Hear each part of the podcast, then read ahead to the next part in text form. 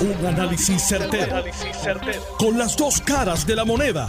Donde los que saben no tienen miedo a venir. tienen miedo a venir. Esto es el podcast de Análisis 630 con Enrique Quique Cruz. 5 y 8 de la tarde, tú estás escuchando Análisis 630. Yo soy Enrique Quique Cruz. Estoy aquí de lunes a viernes de 5 a 7. Ayer estuvimos analizando la visita de los federales en Bahía Jobo ante el crimen ambiental que ha ocurrido allí y eh, las expresiones también que hizo el subjefe de Fiscalía Federal, el fiscal Ramírez Carbó. Y hoy en línea telefónica tengo al ex director, al ex Special Agent in Charge del FBI en Puerto Rico e Islas Vírgenes, el señor Carlos Cáceres. Carlos, muchas gracias. Bienvenido como siempre aquí a Análisis 630. Buenas tardes, Quique. Gracias por la invitación y buenas tardes y saludos a tu radio oyente. Muchas gracias, Carlos. Te tengo una pregunta. Mira, ayer los federales hicieron otra visita en Bahía Jobo.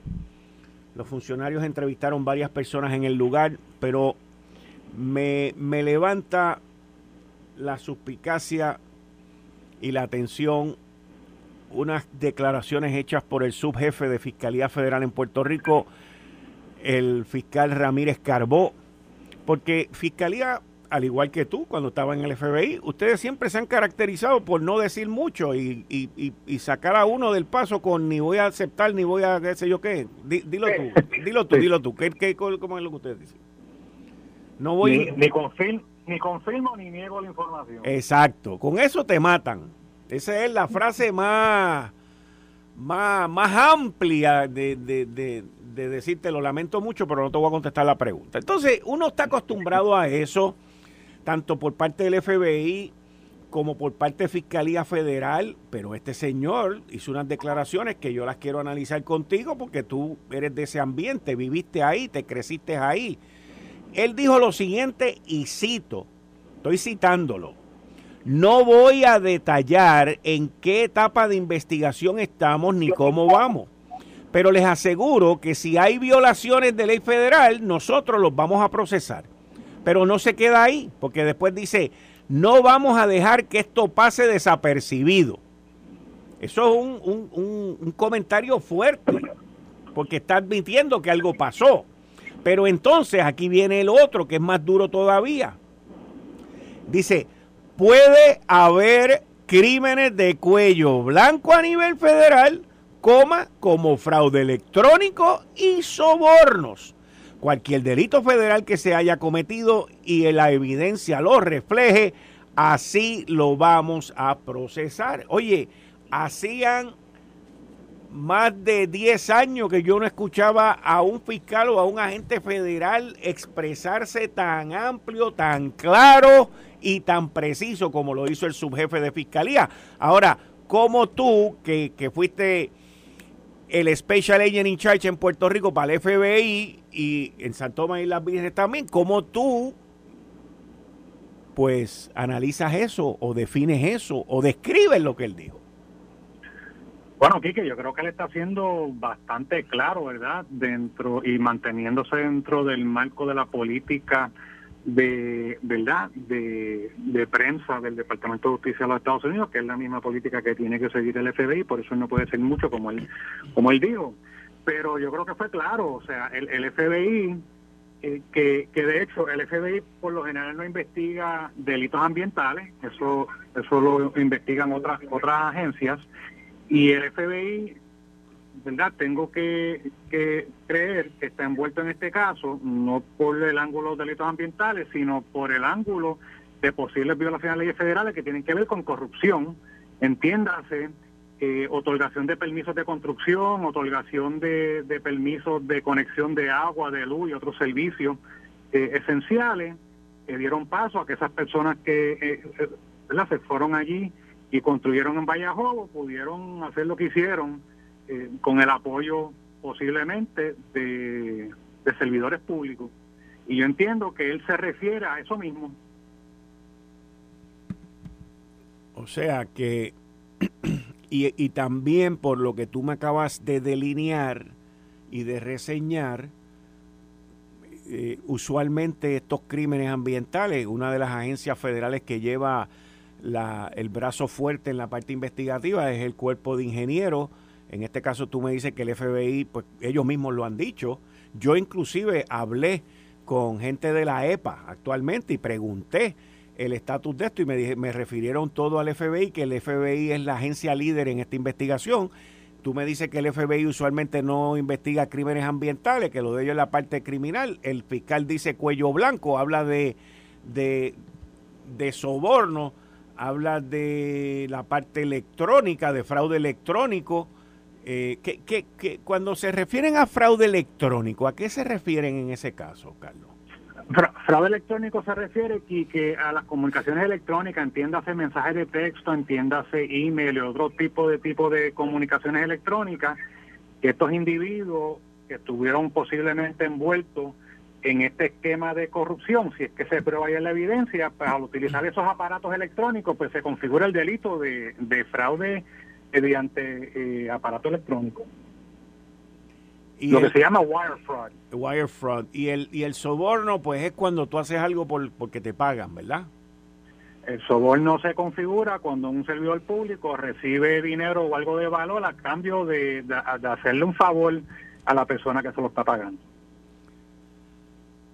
Y, te pregunto, eh, si hay el soborno y si hay el fraude electrónico, con mucha probabilidad también hay conspiración. Y que, que tiene que haberlo porque, eh, o sea, para tú poder llevar a cabo eso, una configuración, se, conspiración se configura cuando tú tienes dos personas o más en común acuerdo para cometer un delito. Ahí se configura la conspiración, dos personas o más. Ok al tú escuchar lo que yo te acabo de leer, eh, y a base de tu experiencia, y haber dirigido la oficina del FBI en Puerto Rico y haber estado también de manera internacional alrededor del mundo con, este tipo de situación, eh, ¿tú entiendes que, que, esto, esta investigación este, va a rendir frutos, está caliente? Eh, Quique, no, no te puedo decir la ciencia cierta, pero cuando el fiscal Ramírez Carbó hace estas expresiones, es porque entiendo que tanto el FBI y las otras agencias que están investigando esto, en unión a la Fiscalía Federal, ya tienen bastante evidencia apuntando de que sí en efecto hubo, eh, ¿verdad?, corrupción en el esquema este de, la construcción y las conexiones de las facilidades de, agua, luz y, todo lo demás en Vallejo. Ok. Bueno, pues vamos a ver porque fueron bien firmes y, y fueron bien específicas y detalladas. Así que esto parece que está ya en el horno. Estoy, de acuerdo aquí, que recuerda, cuando yo dirigí el FBI en Puerto Rico y yo disparaba en conferencias de prensa era porque ya yo tenía algo con que, que, ya yo venía a, iba a salir con algo. Exacto. ya yo lo tenía, ya yo lo tenía cocinado y ready to go. Así mismo, así, así mismo parece ser esto y, y el, el, el, el, comentario es que, oye, te tengo que decir que hacía tiempo, pero en bruto, que yo no escuchaba unas declaraciones de un funcionario de alto nivel en la rama de, Fiscalía Federal o del FBI eh, hablar así tan claro. Yo de, también, y, Carl Soderberg, que el ex de la EPA, que, estuvo ayer conmigo aquí en Análisis 630, eh, y, y, entendemos y deletreamos que el fiscal federal también lo que le está dejando saber a esta gente es, eh, vengan, que los vamos a tratar bien. Si nosotros tenemos que ir donde ustedes, te vamos a tocar duro en la puerta. Y que coincido totalmente contigo y, y tienes que tomar en consideración que usualmente Fiscalía Federal cuando comenta sobre un caso es cuando ya el pliego acusatorio del gran jurado ha salido, se ha publicado y en conferencia de prensa básicamente resumen lo que dice el pliego acusatorio y se mantienen en eso. Es bien raro que, que Fiscalía Federal, un alto funcionario de una Fiscalía Federal, haga expresiones así durante una investigación en curso. Exacto, exacto. Carlos Case, muchas gracias por estar con nosotros aquí en Análisis 630. Gracias por la invitación, Quique. Buenas tardes. Buenas tardes. Miren, señores, más claro no canta un gallo. Ahí ustedes escucharon a Carlos Cáceres, el ex Special Agent in Charge para Puerto Rico y las Vírgenes por parte del FBI.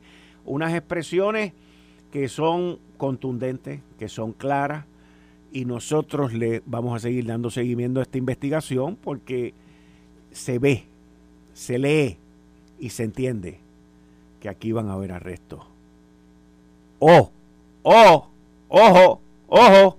¡Oh! Lo que llaman ahora information, que es que, mira, yo hice algo mal o yo creo que yo cometí un error y esto fue lo que pasó. Y ahí es donde se declaran culpables y ahí es donde nos enteramos después, tranquilamente, fulanito de tal se declaró culpable. Así que yo los exhorto, aquellos que hayan estado involucrados en los permisos, en poner agua, en poner luz, en permisos de construcción, en haberse metido allí y haber construido cosas o haber comprado o hecho o estar allí y ahora legal esto. Miren, señores, les digo, 787-756, creo que es 0000 o algo así, pero búsquelo, ese número está por todos lados, hasta en el internet, en todos lados está el número del FBI, como lo han hecho muchos alcaldes como lo han hecho muchas personas que estuvieron involucrados en esta cuestión de Félix Elcano Delgado y de Oscar Santamaría. Así que, y los que faltan, by the way, porque todavía faltan, faltan, faltan, faltan.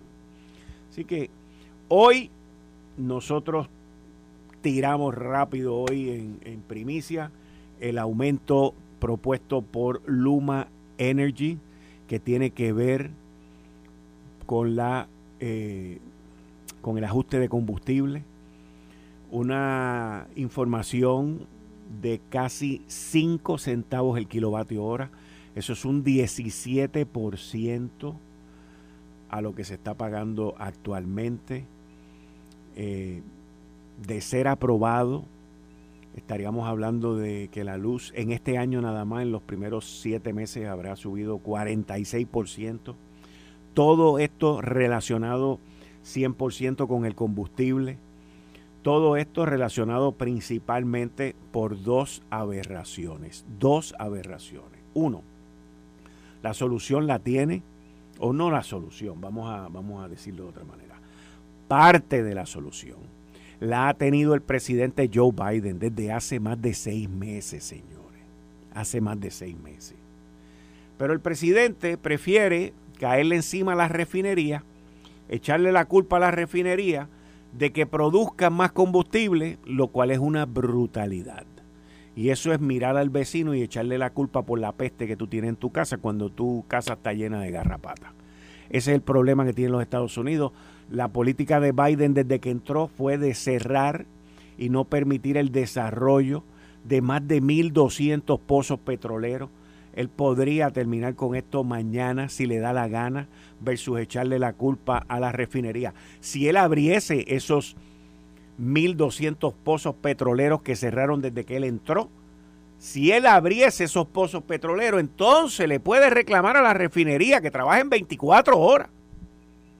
Pero de lo contrario, él con sus políticas le está pidiendo, ahí va para Arabia Saudita el mes que viene, en julio a pedirle que produzcan más petróleo cuando él lo puede producir. El tipo lo puede producir mañana. Él puede decirle a la banca, miren, vamos a abrir esto, voy a poner un fondo para financiar, para esto, pa, pa, pa.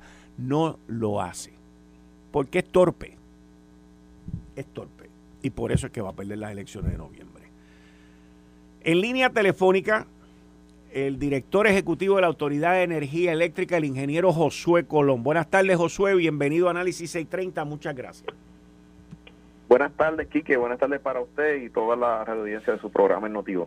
Bueno, eh, tú llevas tiempo, ya más de un mes, diciéndonos que el diésel está bien caro, que el petróleo está caro, que se le, ustedes han tenido dificultad también, e inclusive eh, también salió a la luz y yo te pregunté, que por varios meses New Fortress no estaba entregando el gas natural aquí en la central San Juan, aunque pagaban el diferencial de que no te entrego el gas natural y te pago lo que te está gastando por el diésel, pero estuvo varios meses sin entregarle gas natural y ustedes quemando diésel allí y ellos pues pagando ese diferencial.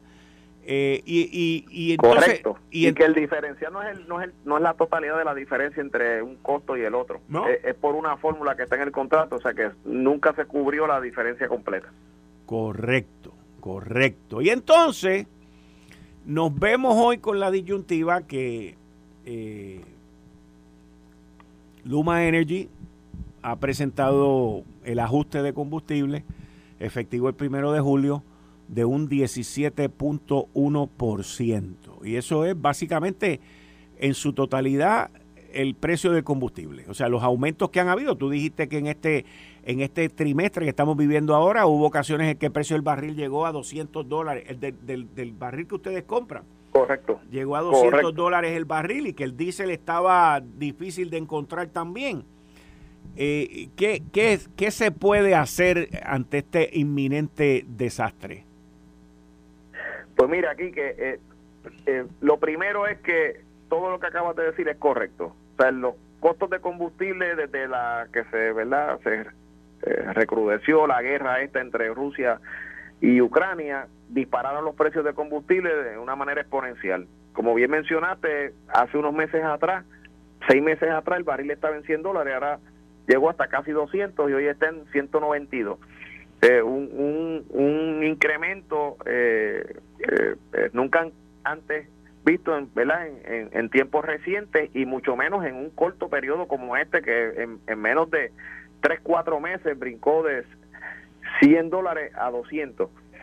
Pues obviamente todos esos incrementos ocasionan que el costo de producción del kilovatio sea mucho más alto porque nosotros eh, la Autoridad de Energía Eléctrica, la mayoría de sus unidades utilizan combustibles de, derivados del petróleo porque en años anteriores, cada vez que se intentó modificar la operación de la autoridad con proyectos que convertían las unidades a utilización de gas natural, que costaría la mitad de lo que cuesta con el diésel, pues se opuso la, se opuso algún sector.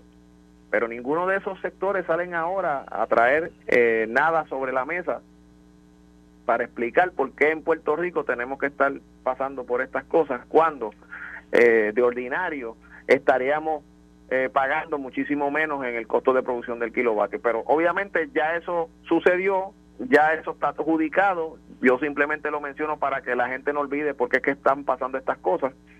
Pero mirando a futuro y que la manera en que nosotros podemos mitigar este este aumento es eh, con la aprobación del proyecto de la Cámara 1387, que está ante la consideración de, ¿verdad? de la eh, Honorable Asamblea Legislativa, y que autorizaría el uso de 165 millones que están disponibles en la Corporación del Fondo de Seguro del Estado para ser utilizados como capital para mitigar este impacto, que como bien menciona, eh, subiría el costo de la tarifa residencial de 29.04 que está ahora centavos a 33.99 y en el caso de la comercial de 31.96 a 36.9 y como bien mencionaste es un impacto demasiado fuerte para el cliente eh, con todos los aumentos que han estado ocurriendo como consecuencia de lo mismo que te mencioné.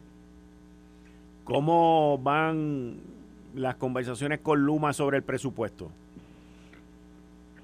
Pues mira, hemos estado toda esta semana eh, reunidos con, el personal eh, de Luma y el nuestro, atendiendo las diferencias que tenemos en el presupuesto, pero yo, eh, Quique, como esto ha sido una conversación que ha estado pues en los medios, yo quiero reiterarle a, a los que nos escuchan que la Autoridad de Energía Eléctrica, lo que es generación, de ninguna manera está solicitando un aumento en la tarifa básica. Eso nunca ha sido parte de la discusión y no lo será. Nosotros simplemente estamos atendiendo unas diferencias que eh, entendemos se deben atender dentro del proceso que está para esos propósitos. O sea, esto que está ocurriendo es lo que se supone que ocurra y eventualmente tendremos que atender nuestras obligaciones con el presupuesto que se nos asigne, como ocurre en cualquier otro proceso presupuestario, que la agencia particular pues hace un estimado de cuáles son sus necesidades y pues eh, posteriormente pues se determina cuál es la asignación que es viable. Pues este proceso no es diferente, es el mismo. Eh, nuestros equipos financieros y técnicos están eh, reunidos, de hecho en estos momentos están reunidos, han estado todo el día.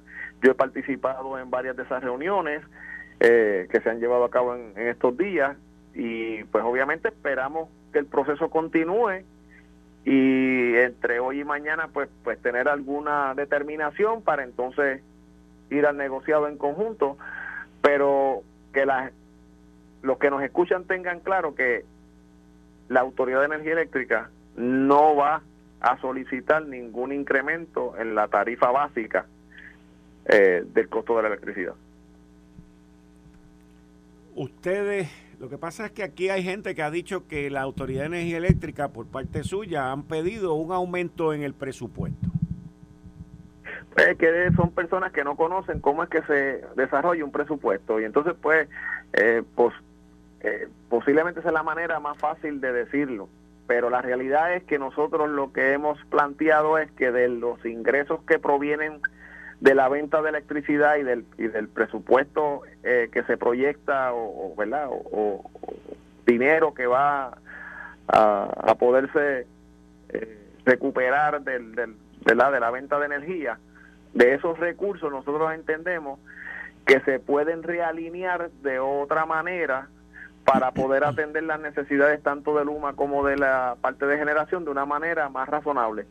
Pero a final de cuentas, eh, se atienda nuestra solicitud o no se atienda, como, como nosotros este, estamos recomendando, el punto final es que no se va a solicitar una eh, un incremento en la tarifa básica de electricidad, porque nosotros lo que estamos hablando es que dentro de lo que se espera eh, ¿verdad? de ingresos, dentro de esa cantidad que ya está establecida, pues se eh, asignen los recursos de una manera eh, diferente a la que está ahora mismo establecida. Eso sería nuestro planteamiento. O sea, que, o sea que, que, el planteamiento de ustedes, y me tengo que ir a una pausa, o sea que el planteamiento de ustedes no es en nada distinto al del gobierno de Puerto Rico con su presupuesto ante la Junta, que lo que le están diciendo es, mira, el tope, el presupuesto es tanto, pero yo lo quiero distribuir de esta manera. ¿Eso es correcto? Exacto, exacto. Como la historia de que este es el tope y, el gobierno de Puerto Rico se encarga cómo poner los muebles dentro de la casa, ¿verdad? Pues, pues, más o menos la autoridad por la venta de energía hay unos ingresos proyectados, que eso es el presupuesto, que de ahí se supone que se obtengan los recursos para pagar el combustible y para pagar tanto las operaciones de Luma como del área de generación. Eso, eso está distribuido eh, siguiendo unas fórmulas y nosotros entendemos que eso se puede eh, modificar para, desde nuestro punto de vista, eh, que la, la división de esos recursos sea más razonable. Pero volvemos, nosotros estamos sometidos al, ¿verdad? Y sujetos al proceso y lo importante es que al final se realineen o no los recursos eh, no se va a aumentar la tarifa de electricidad. O sea que decir eso eh, no es correcto, eso no va a ocurrir. Ingeniero Josué Colón, muchas gracias por estar aquí siempre disponible en Análisis 630. Muchas gracias.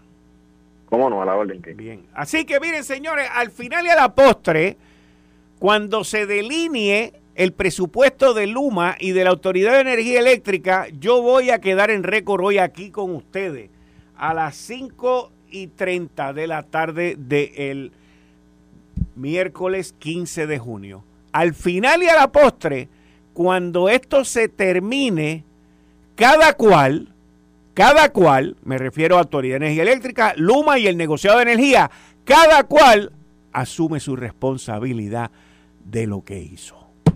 Anótame eso, Jerry, guárdate esto porque aquí van a haber problemas con eso por favor, para que estemos en regla. Eh, estás escuchando el podcast de Noti1. Análisis 630 con Enrique Quique Cruz. Todos los miércoles con la licenciada Zoe Lavoy. Buenas tardes, Zoe. Bienvenida a Análisis 630. Gracias, Quique. Buenas tardes a ti. Buenas tardes aquí a los compañeros en Noti1 y compañeras y a ese público que te sigue. Bueno, el presidente Biden nombró hoy tres eh, mujeres, les puedo llamar mujeres, porque uno no, yo no sé si las llamo de una cosa o de otra, pues son mujeres, ok. No son todas ni nada de esas cosas. Son mujeres. Estoy molestándola. ¿Viste lo que te mandé de la ley de, del proyecto de... tengo que hacer la asignación, Quique, ¿Viste lo que te... lo de bueno, te envié, te envié la, la hoja de, de, votación de lo de incesto. El presidente Biden nombró tres mujeres juezas para el Tribunal Federal, lo que a la vez hace el total de mujeres en el Tribunal Federal de Puerto Rico, una mayoría por primera vez en la historia. Por primera vez en la historia, correcto. Fíjate, Quique, esos nombramientos, primero que lleva cuánto tiempo, porque esto es desde que Consuelo... Eh, fue la primera. Sí, ella fue la primera cuando se retira eh, del tribunal. Este, estaba la posición de Gelpi, que sabes que lo movieron al circuito eh, de apelaciones, al primer circuito, y entonces estaba, ¿cuál era? Había una tercera posición. Besosa. De Besosa, de Besosa. Sí, está Consuelo Cerezo, eh, Besosa, y hay uno más. Y Gelpi. y Gelpi, perdón, esos son los tres. Pues Consuelo, Gelpi y Besosa. Pues llevaba tiempo esto, ¿verdad? Discutiéndose en Fortaleza y había habido eh, muchísimos rumores de cuándo iba a pasar, cuándo no iba a pasar eh, y de cuáles eran los criterios que se estaban tomando en consideración allá en Casa Blanca para esta decisión. Yo tengo que confesar que yo tenía dos candidatos y te tengo que decir que los dos, eh, I, vouched for them. ¿Tú tenías dos candidatos? Yo tenía dos candidatos. ¿Varones o mujeres? Uno y uno. ¿Uno y uno? Sí. ¿Quiénes eran? Digo, si me puedes decir. Sí, puedo. Eh, Frankie Rebollo. Frankie Rebollo me sorprendió que no apareciera en esto porque era uno de los candidatos fuerte, fuerte, fuerte para esto. Pero entiendo que Casablanca se fue por encima de todo lo que alguien pensó y sugirió y querían poner tres mujeres. Bueno, lo que pasa es que habían muchas recomendaciones, muchas sugerencias de diferentes personas. Pero creo que el único varón era Frankie Rebollo. Eh, no, había, había este. Bueno, sí, pero ese no se ese, ese no llegó ni a primera base. y déjame decirte, yo sé que tú dices y no llegó ni a primera base. Yo tengo, yo tengo que decirte que a mí me sorprendió. Yo no sabía que la determinación iba a ser que eran eh, las tres posiciones iban a ser ocupadas por mujeres. Eh, yo creo que es una decisión histórica para eh, el Distrito de Puerto Rico, para el Tribunal Federal aquí. Y siempre ha habido más hombres que mujeres, como tú bien dices ahora. Esa no va a ser la, la situación. Y creo que las tres alternativas son muy buenas. Yo, sin embargo, como, como te dije, eh, tenía, eh, apoyé a Frankie, a quien conozco hace muchísimos años, sé la calidad de ser humano y, sé eh, su lo excelente que es como abogado en el Tribunal Federal. y me parece que tú sabes que para mí es un punto bien importante es una persona que se hubiera sentado en esa silla y hubiera en efecto hecho justicia.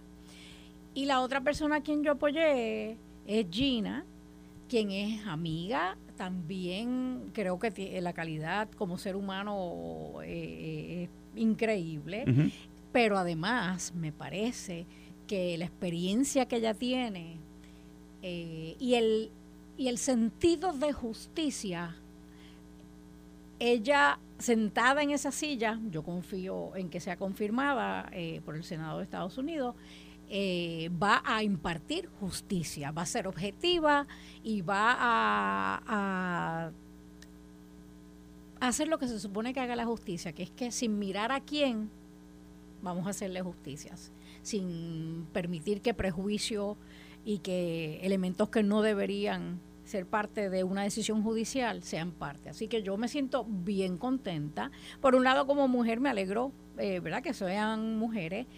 Eh, si a mí me hubieran dejado, ¿verdad?, decidir, pues ya sabes cómo yo hubiera decidido, yo hubiera puesto dos mujeres y a Frankie. Pero nada, obviamente la decisión la tomaron allá en Washington DC, en White House, y se estuvo discutiendo muchísimo. Hubo personas eh, apoyadas por el gobernador de Puerto Rico, hubo personas apoyadas por la misma comisionada, por otras, ¿verdad?, otras personas dentro de los oficiales electos aquí en Puerto Rico.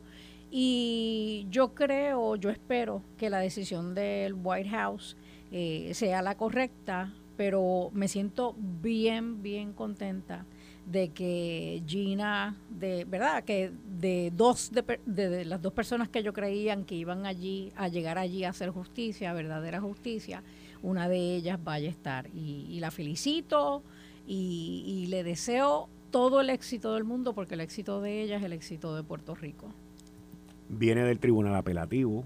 Bueno, Gina, Gina tiene un, un, bagaje. miras, sí, sí, tú miras y Gina ha estado, ha estado en el Departamento de Justicia, el Ejecutivo. Estuvo en el Senado. ha estado de, de secretaria de, o Chief of Staff de, Eduardo, Eduardo Batia.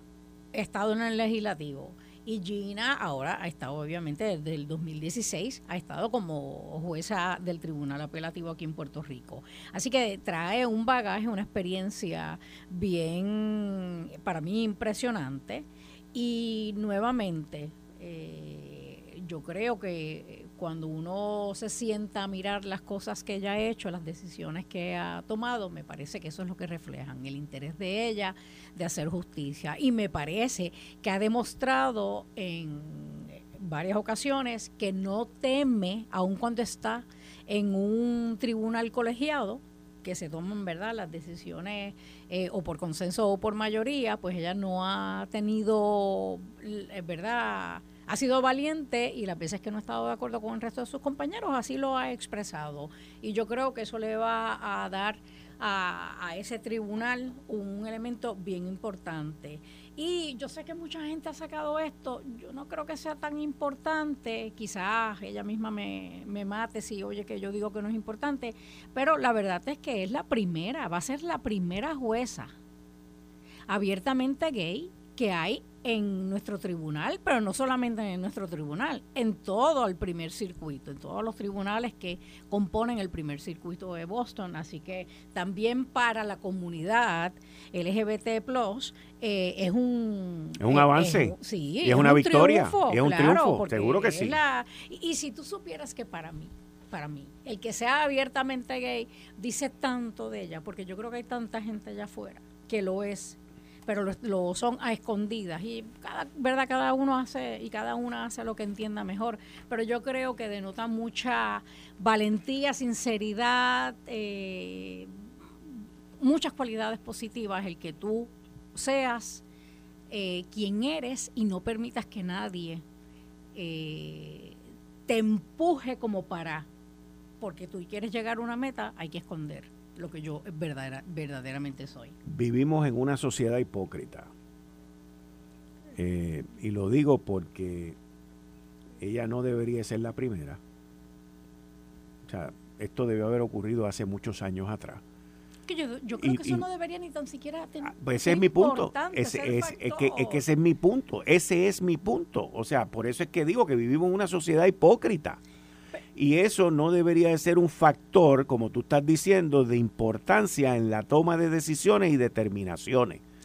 ¿Ves? Y por eso es que vuelvo y repito que vivimos en una sociedad hipócrita. Pero, pero lo que pasa es que si es un triunfo para la comunidad porque pues igual que los negros, igual que, las mujeres, que somos hace poco, hace poco fue, hace varios días, no hace ni cinco días, que se cumplió el no sé qué aniversario del nombramiento por Lyndon B. Johnson en 1964 de Thurwood Marshall como el primer juez afroamericano negro al Tribunal Supremo. Eso fue hace como tres o cuatro días.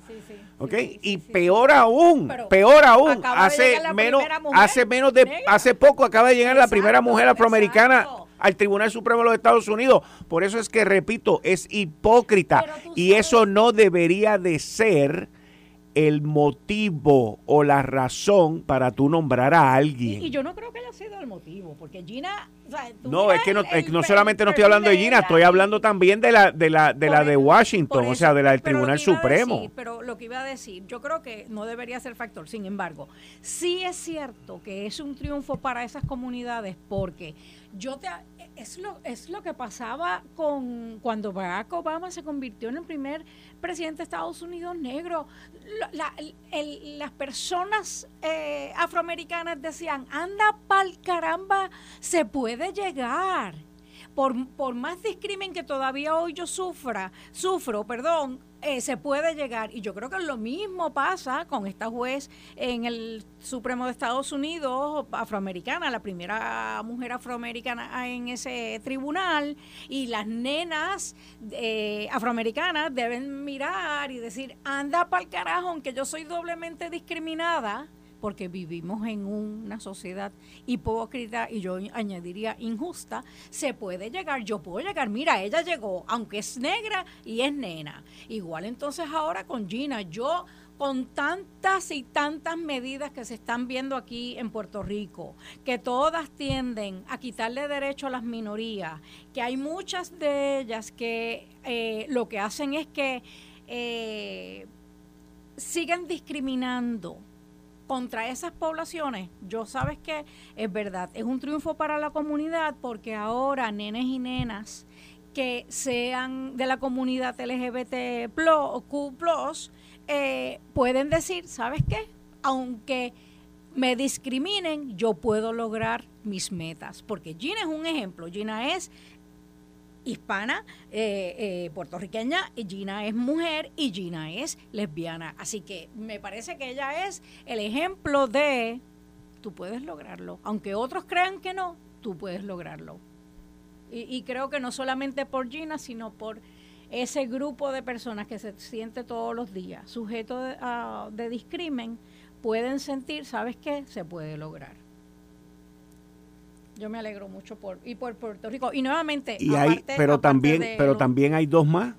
Sí, sí, sí. O sea, yo tengo que decirte que las otras dos, a la que es hoy magistrado, Camil, eh, y a la que es la clerk del tribunal, eh, yo no me atrevo a hablar de ellas porque no las conozco mucho. Entiendo que la clerk ha hecho un excelente trabajo. Eh, después de que se fue Frances Ríos, si te acuerdas que eso fue me acuerdo, me unos años atrás, me dicen que ha hecho un excelente trabajo allí y que Camil como magistrado también lo ha hecho muy bien. Así que yo me siento bien contenta, le deseo mucho éxito a las tres. A Gina, pues, eh, ¿verdad? No solamente por todo lo que trae, sino porque es amiga. Le, yo sé que yo sé que, que va a ser una diferencia en ese tribunal y, le agradezco a Joe Biden que haya nominado a Gina. Ahora viene el paso, tú sabes, porque esto no es que te nomino y te sienta, ahora viene un, reto grande que es la confirmación en, en, ese Senado. Y esa confirmación, yo no sé cuándo, o sea, cuándo se darán esas vistas de confirmación. Yo espero que sean bien pronto, pero la verdad es que eso va a ser un reto, definitivamente. Ese Senado y, te voy a decir es tan difícil que te voy a decir una cosa, de acuerdo. Eh, ahí tú tienes un par de senadores demócratas que últimamente no están votando eh, del lado demócrata. Esa es una. La segunda es... También has tenido algunos, menos, pero algunos republicanos votando entonces con las cosas del Partido Demócrata. la segunda es que el proceso de confirmación tiene hasta el 31 de diciembre. Sí, porque si no viene un nuevo... Por eso te digo. o sea, que lo que, tiene son, que lo que tiene son seis meses.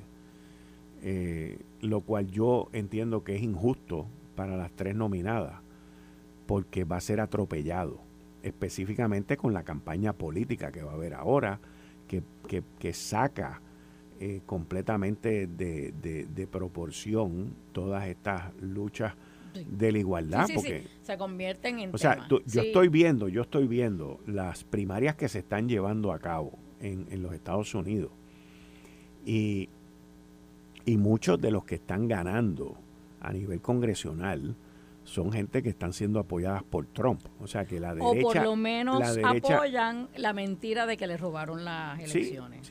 la, la, la derecha eh, en, en, Estados Unidos se está, se está eh, levantando en estas primarias ahora y la situación económica no está ayudando a Biden y a los demócratas en lo absoluto, en lo absoluto. o sea, este y, eso pues es bien, bien, bien retante eh, en esta, en, estos momentos. El Senado ahora a fin de junio va en receso, después vuelven eh, y el tiempo que van a tener. Hay un montón de ellos pendientes a su a, su reelección o y, entonces es lo que tú dices, que pudiera ser si no estuvieran eh, pasando por un proceso de reelección, quizás tomaran una decisión, pero teniendo la reelección frente a ellos, teniendo ese reto, pudieran entonces los republicanos ser todavía más exigentes con estos temas sociales de, de, la, de los derechos de la comunidad. Por, eso es que te digo, porque estas estas primarias que se están llevando a cabo ahora en la nación norteamericana, ellos están observando todo eso y cómo eso le va a afectar a ellos en las elecciones de noviembre. O sea, que y, en adición a que el proceso es demasiado atropellado. O sea, en mi opinión, Casablanca se tardó tanto y tanto y tanto en nombrar a estas tres personas que, es, que es injusto para las tres nominadas. al principio que esto lleva, yo no sé, tú sabes desde cuándo, la primera vez que, se empezó a hablar de este tema, más de un año, tú sabes, se, se lleva hablando de este tema, de quiénes iban a ser nombrados o nombradas. Eh, pero nada, yo me siento confiada, yo de verdad que espero en Papá Dios que, que sea confirmada y que tengamos a estas tres mujeres sentadas en esa silla impartiendo justicia. Oye, y, y hay veces que la gente en Puerto Rico se cree, o sea, piensa, ay, de eso es allá en el Tribunal Federal. No, no, no, hay tantas cosas que se deciden en el Tribunal Federal que nos afectan. Eh, que es importante saber quiénes están sentados en el Tribunal Federal y, y cómo piensan. Así que, nada, yo nuevamente, mucho éxito para Gina. Me alegra mucho que haya sido una de las nominadas. Confío en su confirmación. Muchas gracias, Zoe. Hasta el miércoles que viene.